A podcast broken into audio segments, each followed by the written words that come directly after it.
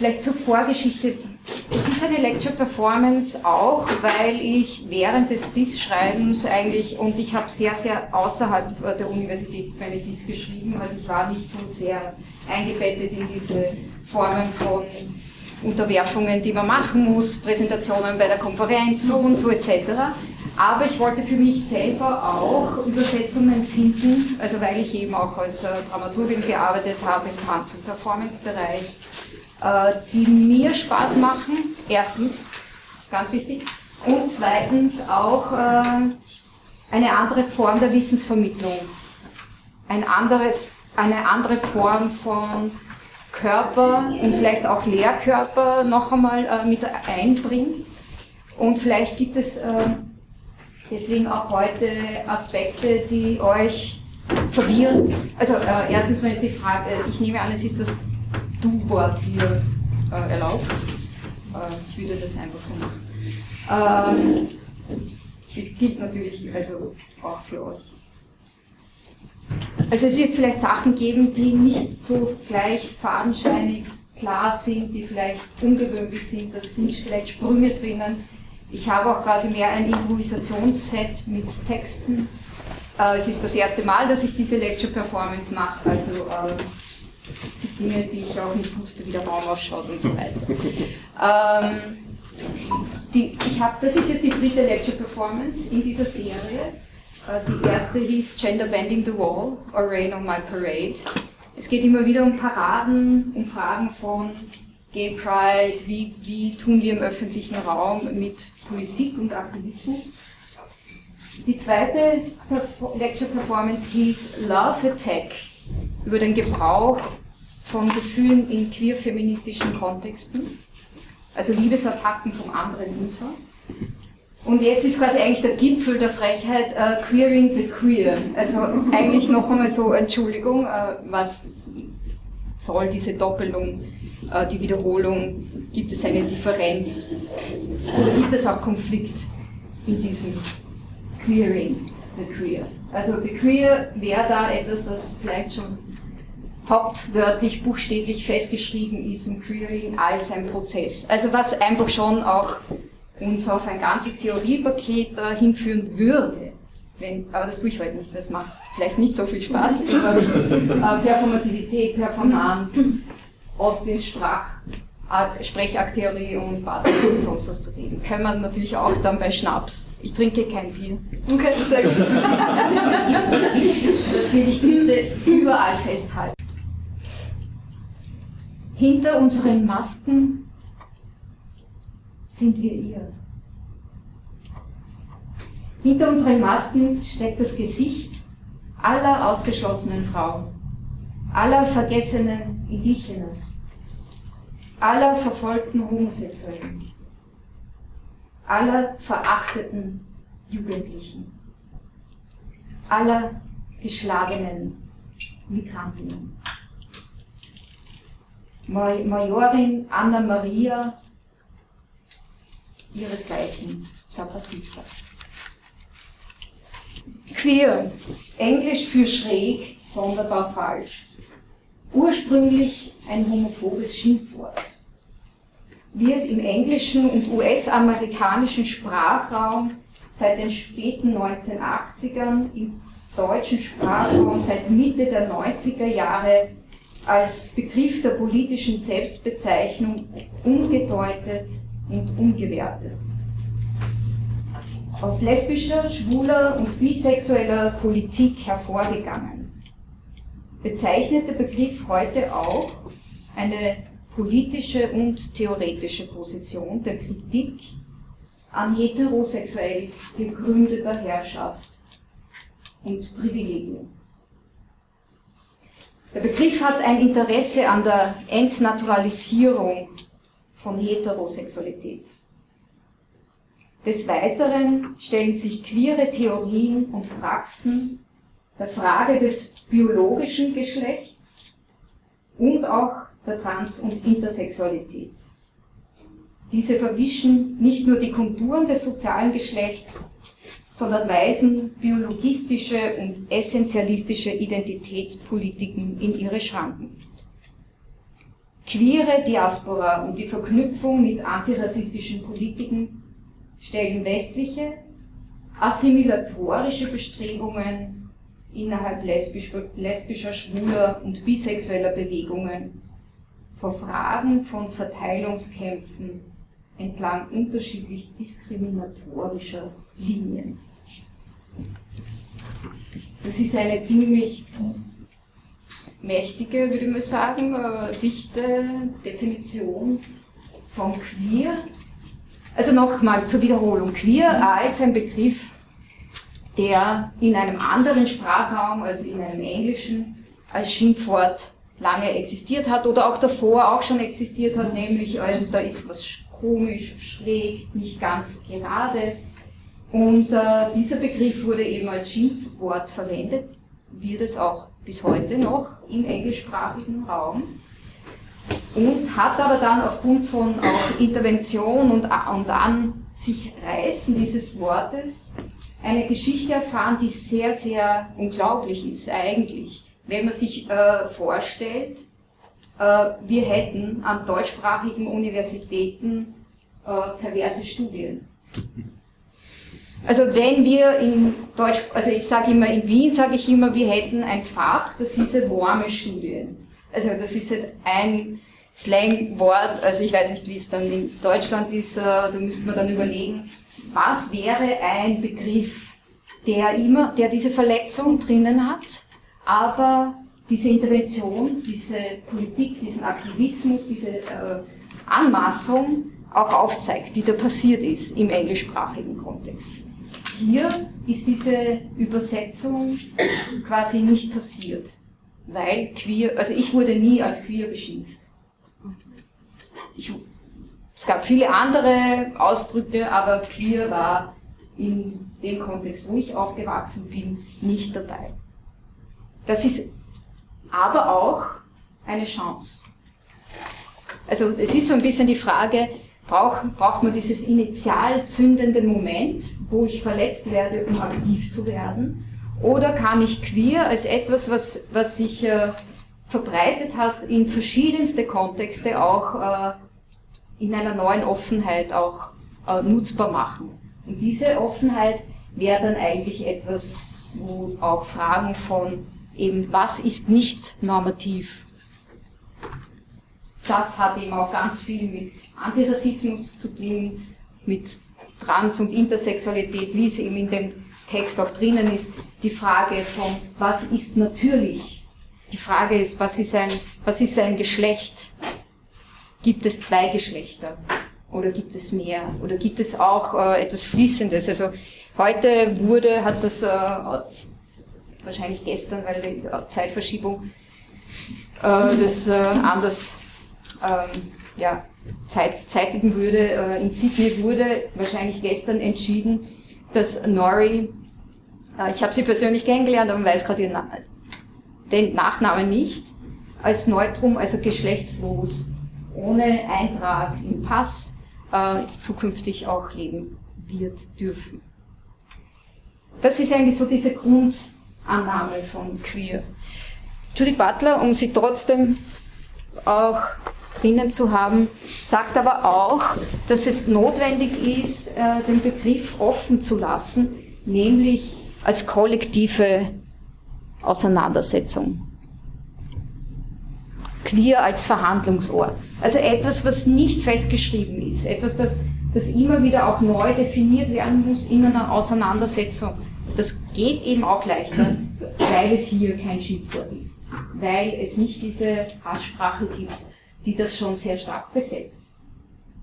Judith Butler meint da, wenn der Begriff queer ein Ort kollektiver Auseinandersetzung sein soll, Ausgangspunkt für eine Reihe historischer Überlegungen und Zukunftsvorstellungen, wird er das bleiben müssen, was in der Gegenwart niemals vollständig in Besitz ist, sondern immer neu eingesetzt wird, umgedreht wird, durchkreuzt wird, von einem früheren Gebrauch her und in die Richtung dringlicher und erweiterungsfähiger politischer Zwecke.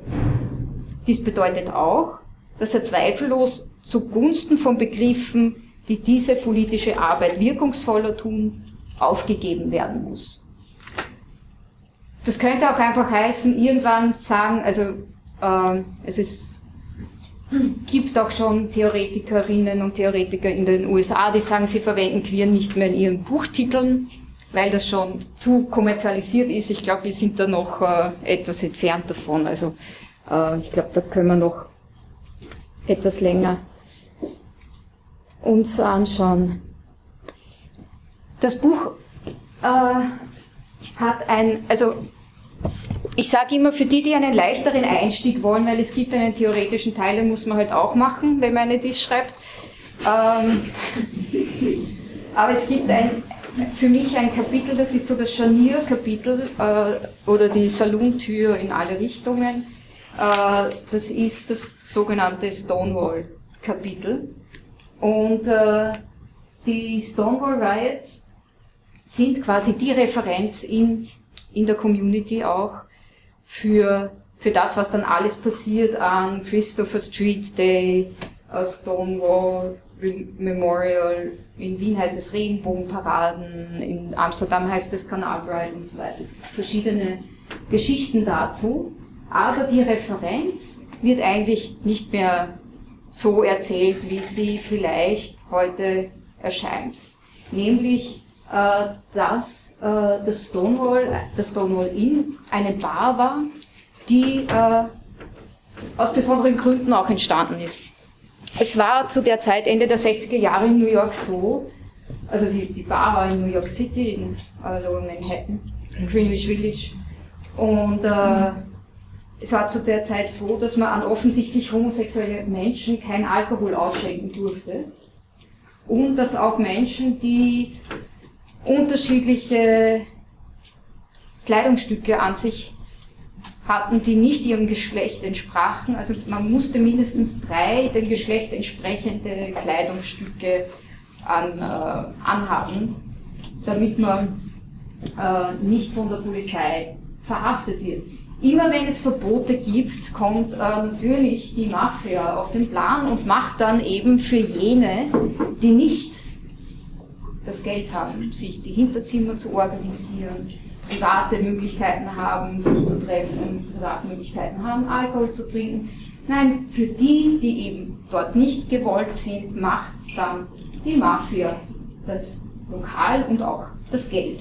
Das hieß in damaliger Geschichte, also in dem Stonewall Inn waren dann Obdachlose, Jugendliche, Stricher meist Männer, auch Frauen, äh, Latina Drag Queens, schwarze Kämpferinnen, Butches. Falls, falls es Begriffe gibt, die ihr nicht kennt, auch einfach gerne fragen äh, oder auch nachher.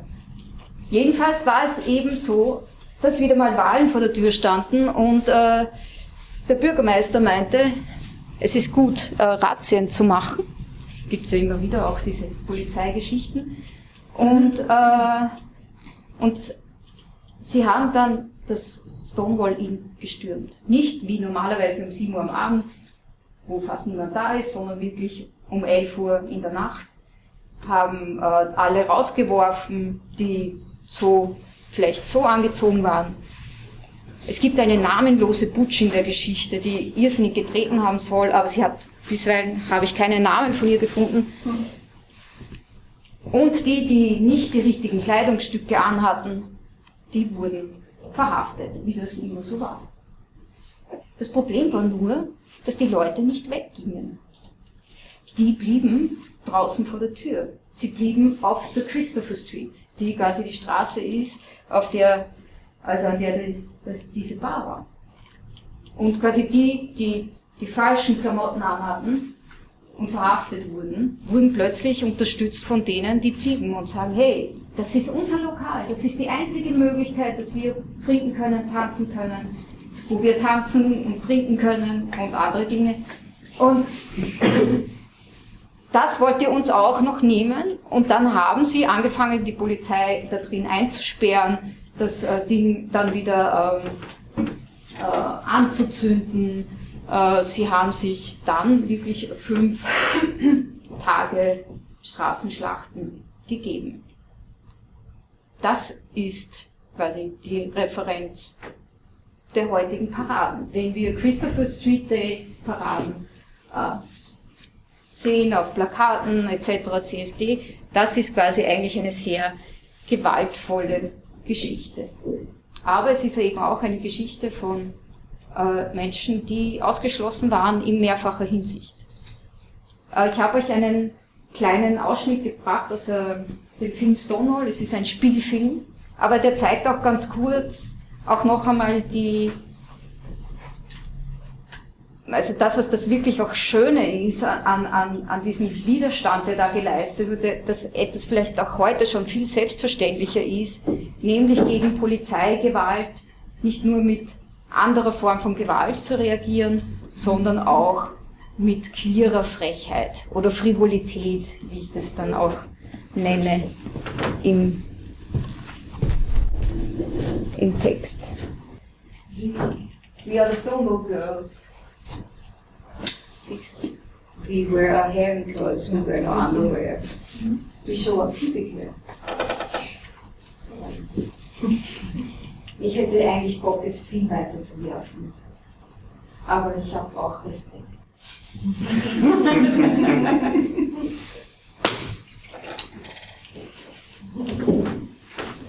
Ein bisschen Sauerei.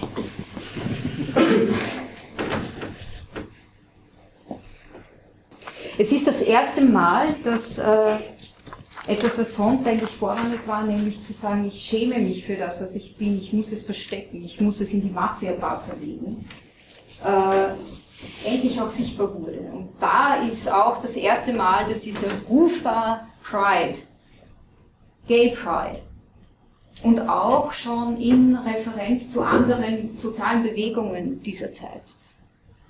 Das Interessante ist auch, wenn wir uns äh, verschiedene Verbindungen anschauen, dass wir Stonewall und die Stonewall Riots als Borderland oder ich habe es eben ein bisschen gestottert, Borderland sehen können. Über die Ordnung habe ich schon gesprochen, die quasi vorgibt, wer wo sein darf, wer trinken darf, tanzen darf, sich treffen darf, wer das Geld hat, sich diese Orte zu machen. Diese Ordnung ist immer noch auch hier. Wir wissen, dass wir andauernd auch regiert werden mit diesen Ordnungen. Die kommen wir dann noch später zurück. Mit Borderland ist aber eigentlich etwas gemeint, was Gloria Anzaldur Anfang der 80er Jahre als eine ähm, Feministin aus, aus Mexiko auch dargestellt hat, dass es eben ein Borderland gibt, das zwischen diesen, diesen Normen, auch diesen binären Normen, also von weiß und schwarz, von äh, hetero und homo, von äh, Mexiko und USA, äh, einen Raum aufmacht, der eben ein Verhandlungsraum ist. Sie schreibt da zum Beispiel, We are the queer crews, the people who don't belong anywhere, not in the dominant world, nor completely in our own respective cultures. We don't have the same ideologies, nor do we derive similar solutions. But these differences do not become opposed to each other. Also es geht darum zu sagen, es, es gibt so eine, wir sind eine queere Gruppe, das heißt aber auch, wir sind keine Identität. Wir sind different. Wir haben auch Probleme miteinander. Aber trotzdem sind wir nicht Oppositionelle, weil wir auf diesem Borderland quasi die Verhandlung führen. Also wiederum queer als Verhandlungsort und Borderland ist, ist in diesem Sinn auch schon eine ältere, sage ich, also vor Butler, weil Butler wird ja auch oft so als die Urmutter von queerer Theorie gedacht. Äh, also es gibt eben auch ähm, Feministinnen, äh, die sich eben auch in diese sogenannte Third World Feminist, Black Feminist und andere äh, einordnen lassen. Ja, auch schon in den 80er Jahren war, war da quasi diese Geschichte von nicht-identitärer Verhandlungsorte. Und so ist das, äh, die, sind die Stonewall Riots und dieses Rausgehen auf die Straße, nämlich mit Liberating Christopher Street, eben dieser Verhandlungsort geworden. wo es eben noch nicht klar ist, wie, wie es sich mit den Identitäten auftut, welche Macht, welche Hegemoniestränge sich da eigentlich dann mehr und mehr einziehen. Aber, und das war auch das sehr Spannende an dieser Zeit, äh, dass, die, dass es auch sehr, sehr stark die Vorstellung gab, wir müssen uns mit anderen verbünden.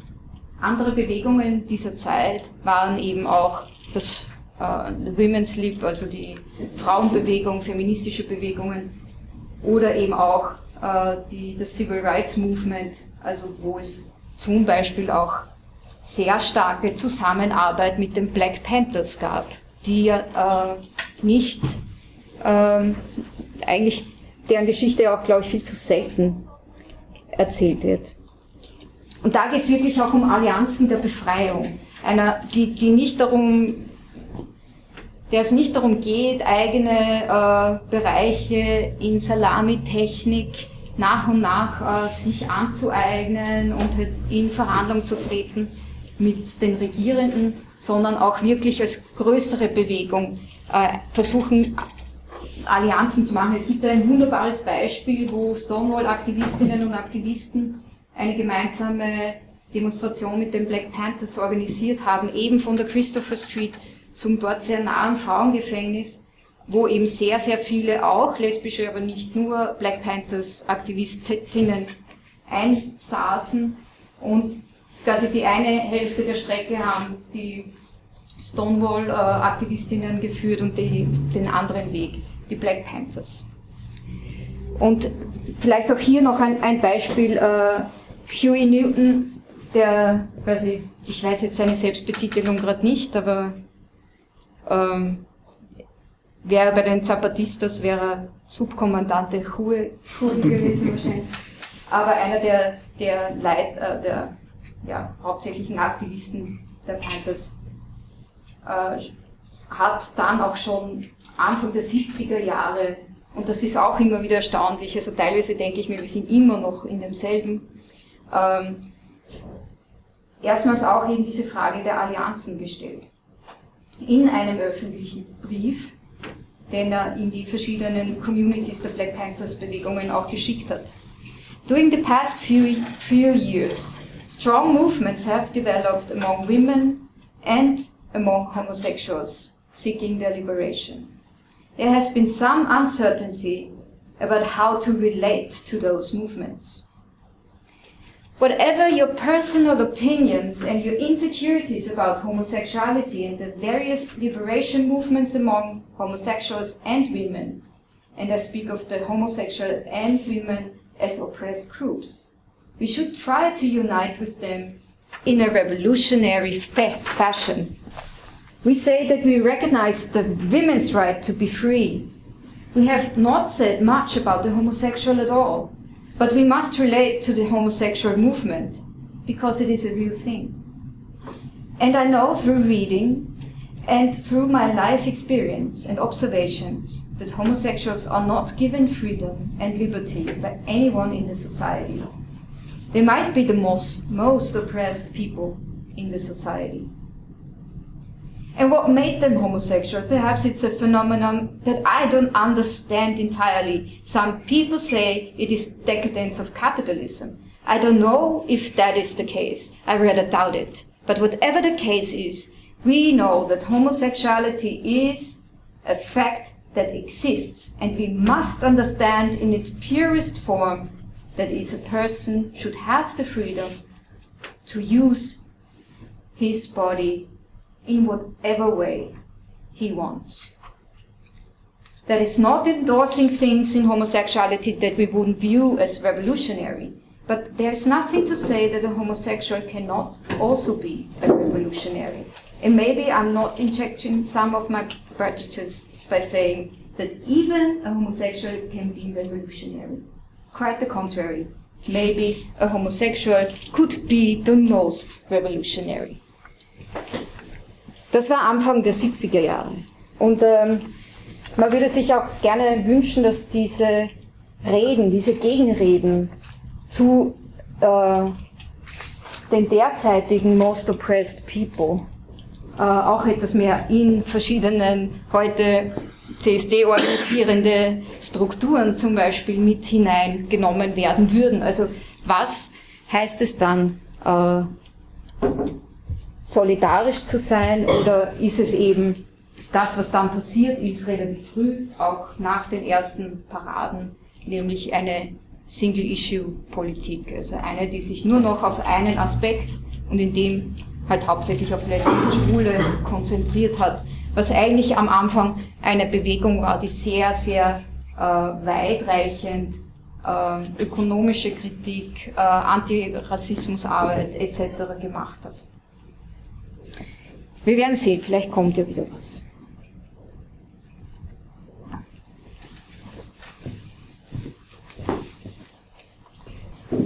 Ist ja doch eine Sorge.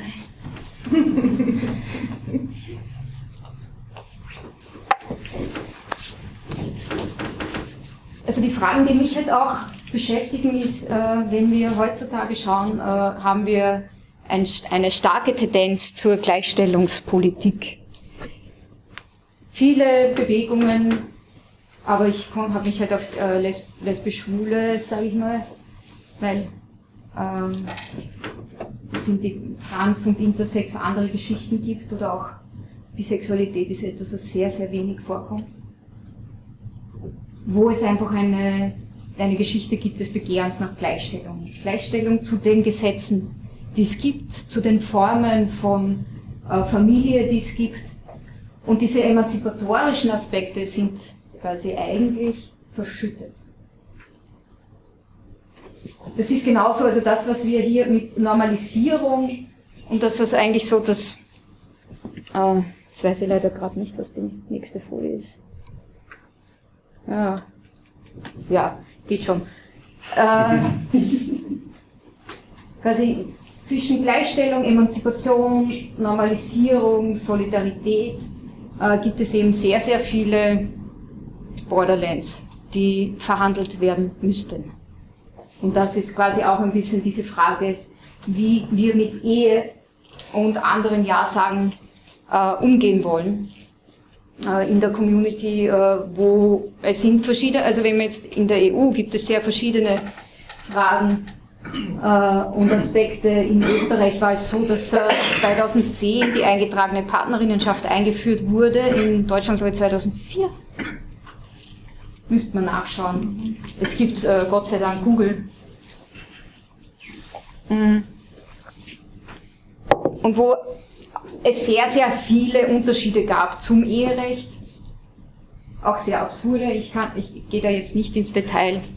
Das können wir dann auch vielleicht im, im, dann nachher noch anschauen. Aber das, das Problem war diese Idee von, wir wollen in, in das Eherecht eigentlich die Öffnung der Ehe, Ehe für alle, also Homo-Ehe ist sowieso schon irgendwie eine absurde Bezeichnung. Und äh, es wird aber vergessen, dass damit auch Rechte oder eben Rechtsnormen mit, mit einhergehen, die eben auch andere Grenzlinien ziehen.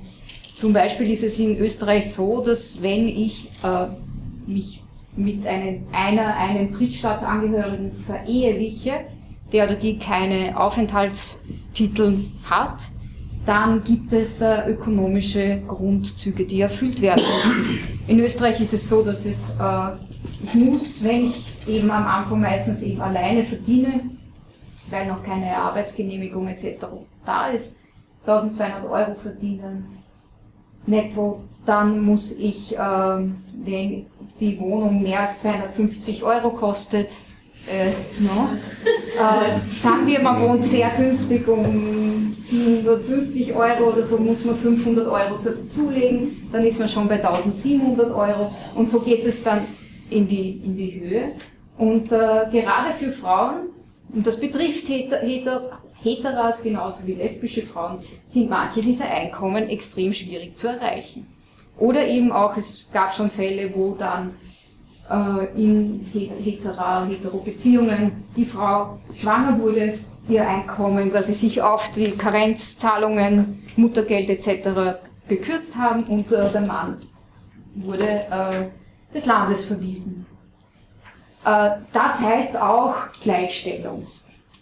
Das heißt auch eben, wir werden gleichgestellt an ein Gesetz angepasst, das klassistisch ist und auch rassistisch, weil diese natürlich auch sehr stark in diese Frage von neuen Formen oder eben lang schon gediegenen Formen der Unterdrückung eingebettet sind. Kleine Werbeeinschaltung. Guten Abend. Mehr können Sie für Ihre Wäsche nicht tun. Sein Alter schon. Weiß niemand mehr. Äh, es gibt unter dem Titel Ben Marriage, äh, was ein, ein Liedtext ist eigentlich, und äh, Sushila Mesquita war vor einem Jahr mhm. auch hier. Äh, weil, und ich habe es deswegen halt, äh, auch als äh, Werbeeinschaltung drinnen, weil es genau um diese Fragen von Normalisierung durch die Ehe geht und ähm, auch wie aus queer-feministischer Perspektive diese Fragen auch beantwortet werden können. Sie hat, äh, ich, ich ähm, wir haben so viele Buchpräsentationen gemeinsam gemacht, dass ich wahrscheinlich meine Lieblingsstelle so fast auswendig paraphrasieren kann. Äh, und zwar geht es da auch darum, dass auch eben sehr konservative, schwule Organisationen sagen, ja, aber hey, ist doch super, wenn du verheiratet bist, ist es nicht mehr so, dass du dann um eins Uhr sagst, hey, wo ist mein Mann? Ja? Sondern äh, der ist dann halt nicht mehr in der Sauna und nicht mehr in den dunklen Gassen und nicht mehr in den Parks, sondern er ist jetzt schon zu Hause. Und deswegen ist das zu unterstützen, ist doch ein tolles, konservatives Projekt.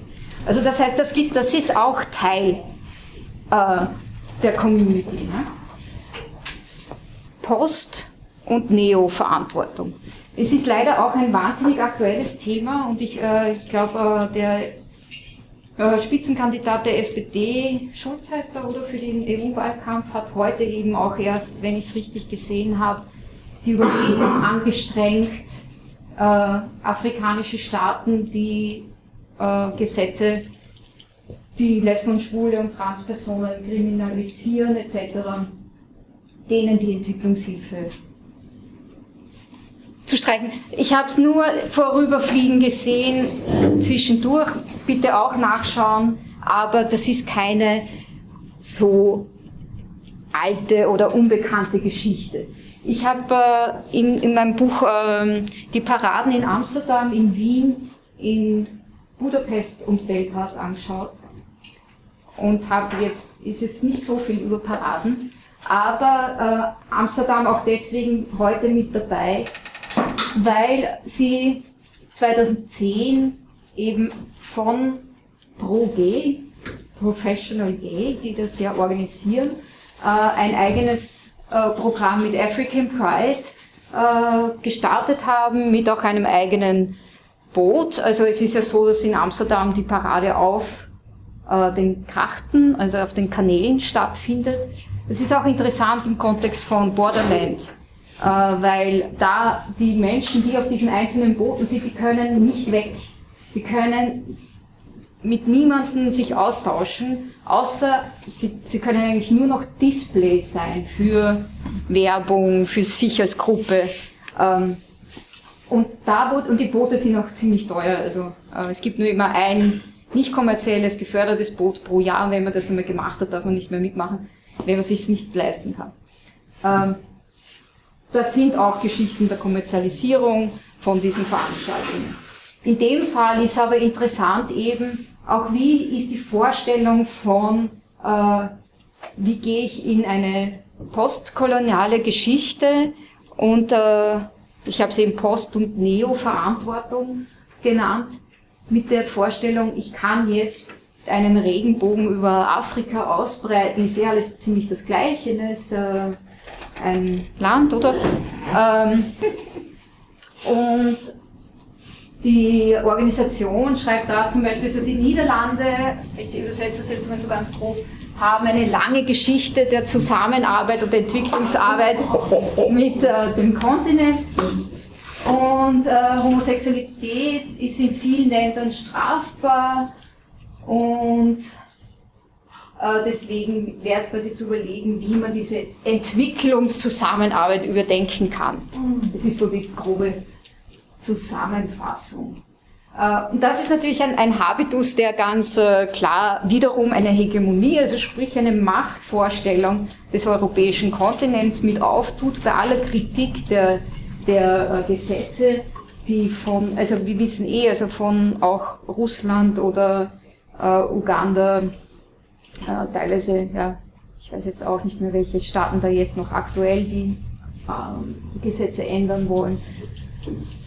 Äh, ich sage dann auch immer dazu, Österreich hatte bis 1996 ein Vereinsverbot für äh, Homosexualität fördernde Zusammenschlüsse, ein Werbeverbot, das äh, Homosexualität, also eigentlich äh, gleichgeschlechtliche Unzucht, um das Wording zu übernehmen, propagiert etc. Also es die Geschichte, es ist immer die Frage, welchen Teil der Geschichte erzähle ich und was und wie geriere ich mich als quasi fortschrittlichen Kontinentstaat oder äh, eh schon immer emanzipiert gewesene lesbisch, schwul, trans, queer Community.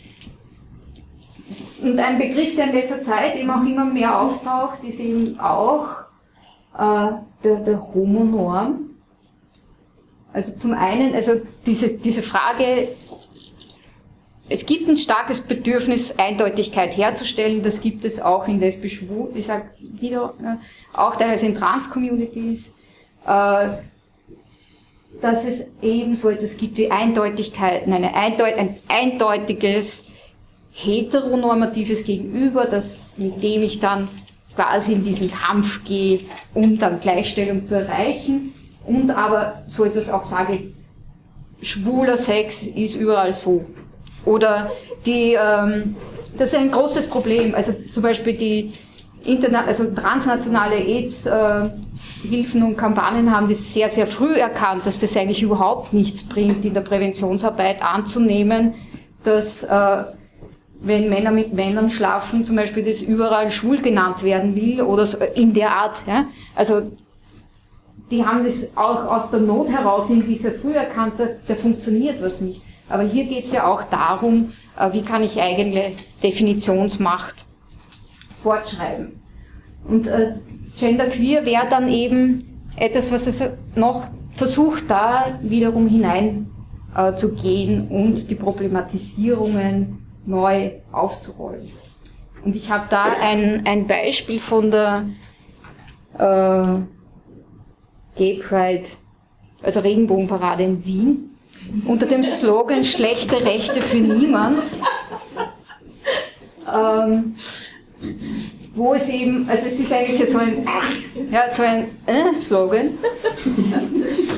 was, wie bitte, aber wo es eben darum geht, zu sagen, äh, äh, äh, nur, nur weil wir in Österreich oder eben kann man dann eben Mitteleuropa, Zentraleuropa und auch Teile des, also ich sage immer, Ungarn hat bessere Gesetze als Österreich zum Beispiel, schon viel länger, äh, diverse Antidiskriminierungsgesetze etc.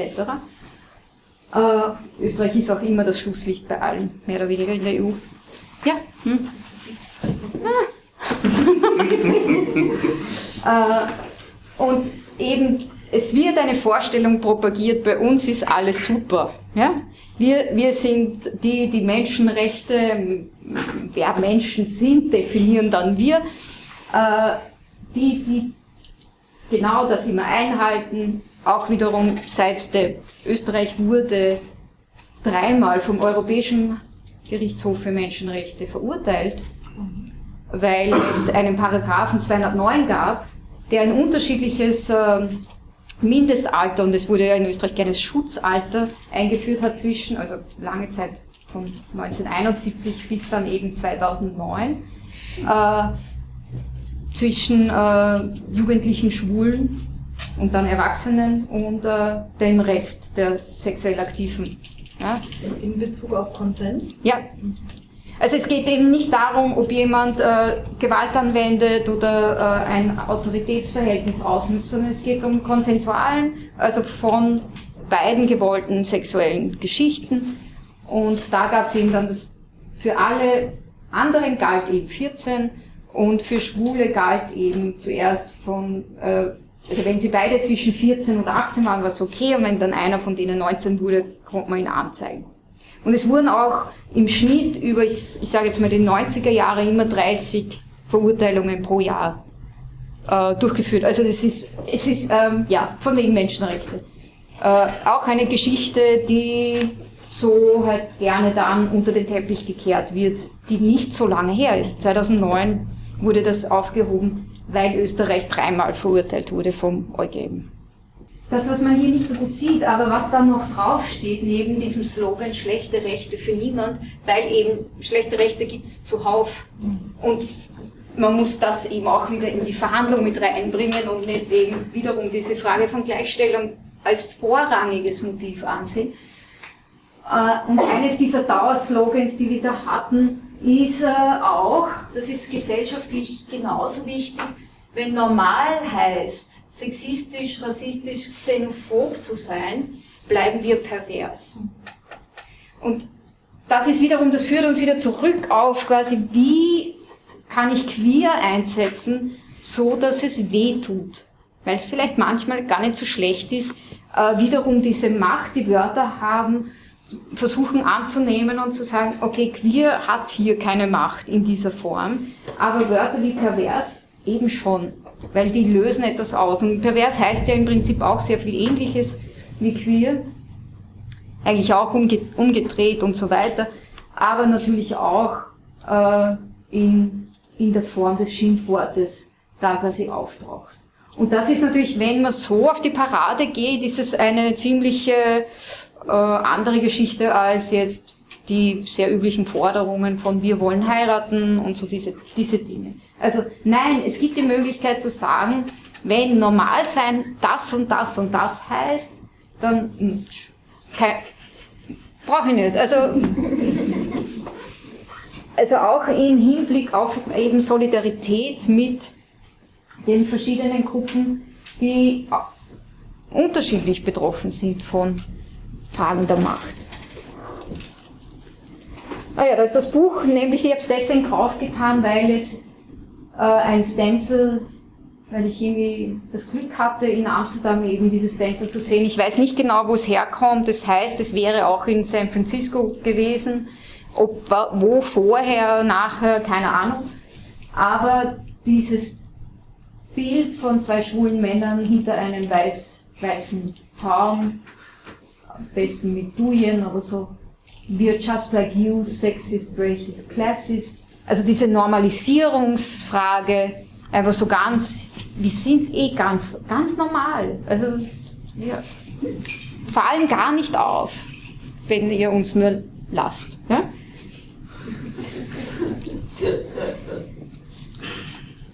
Und, und, hier ist dann halt noch einmal ein, ein anderes Beispiel, und das ist quasi auch mein aktivistischer Kontext, aus dem ich komme. Äh, die Rosalila Villa in Wien, das Lesben- und Schwulen-Kranzhaus, es wird eine neue Aufschrift geben auch, äh, das auch quasi versucht mit einem Wort, das eigentlich sehr, sehr stark besetzt ist ähm, und auch sehr ähm, ja, Diskussionen auch in der Community aufgebracht hat. Ich glaube, das ist das längste Transpi, das ich jemals gemalt habe. Ich kann dann noch im Detail erklären, was man da sieht. Ja. Äh, es war über 20 Meter lang. Es, wir mussten es übers Eck spannen, es ist zu lange. Äh, abartige Gegenabschiebung. Äh, es ist eine sehr, sehr stark befahrene Straße, muss ich sagen. Man sieht von der U-Bahn aus, äh, was da drauf hängt. Es wurde auch von wie heißt es bei euch, Verfassungsschutz fotografiert. Also falls wir mal irgendwie unsere Daten verloren gehen, wissen wir, wie wieder bekommen. Äh, und auf der Seite ist die damalige Innenministerin, die eigentlich Maria Fekter heißt. Äh, und dazu die ähm, so betende Hände von ihrem Blut trifft, aber das sieht man da nicht so gut. Uh, ihr Name ist natürlich verschleiert, sie hat sich eh quasi ausgekannt, hat ja dann die Fotografen vorbeigeschickt. Uh, Maria Frontex im Hinblick auf diese Abschiebungsmaschinerie, die die EU ähm, durchführt. Wir geben immer mehr in diese EU-Grenzen Militärs hauptsächlich, die eben, wie wir wissen, versuchen, äh, Menschen daran zu hindern, ein besseres Leben in Europa zu suchen. Äh, viele haben gesagt, also nicht viele, also es, kaum, es waren einige sehr froh über das Transparent. Es gibt aber dann halt auch welche, man, es melden sich dann natürlich auch die, die Erregung darin finden, äh, dass sie jetzt nicht mehr in das Haus gehen können, weil da eben, man hat so lange gekämpft, um eben das Perverse, das Abartige loszuwerden und jetzt schreit ihr das wieder da drauf. Und jetzt kann ich da nicht, also auch sehr, sehr prominente Schwule haben sich von uns losgesagt. Die Frage ist dann eben, wie kann man diese Übersetzungen machen? Und ich habe jetzt quasi aus einer weißen, queeren Perspektive versucht, Übersetzungen in diese anderen Terrains, in diese anderen Borderlands auch zu machen. Und ich denke, das ist etwas, was auch immer, immer mehr notwendig wird, wiederum äh, zu schauen, wo ist Macht? Und wie kann diese auch von den verschiedenen Formen der Betroffenheit von Macht auch bearbeitet werden und wo kann man in den Unterschieden auch gemeinsame Opposition finden. Ich hoffe, das ist jetzt laut genug. Hast du noch Spielraum?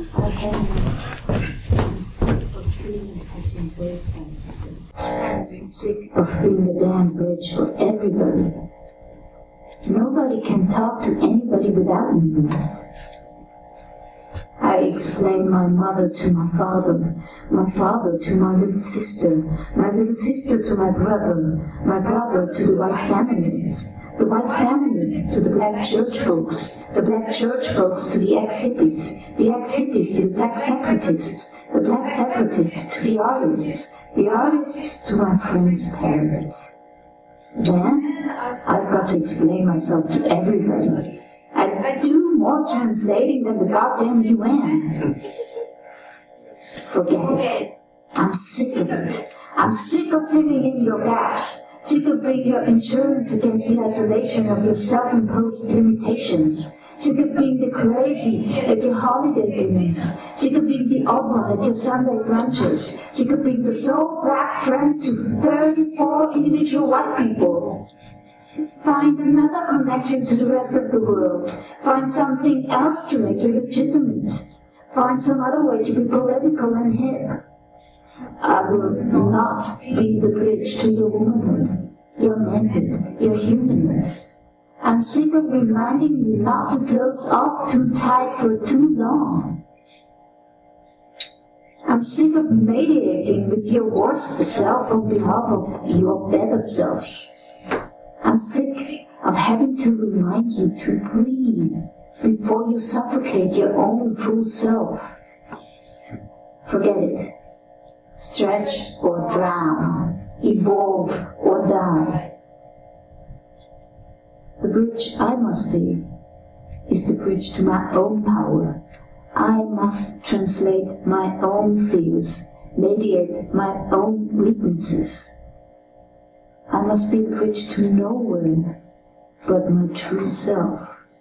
And then I will be useful.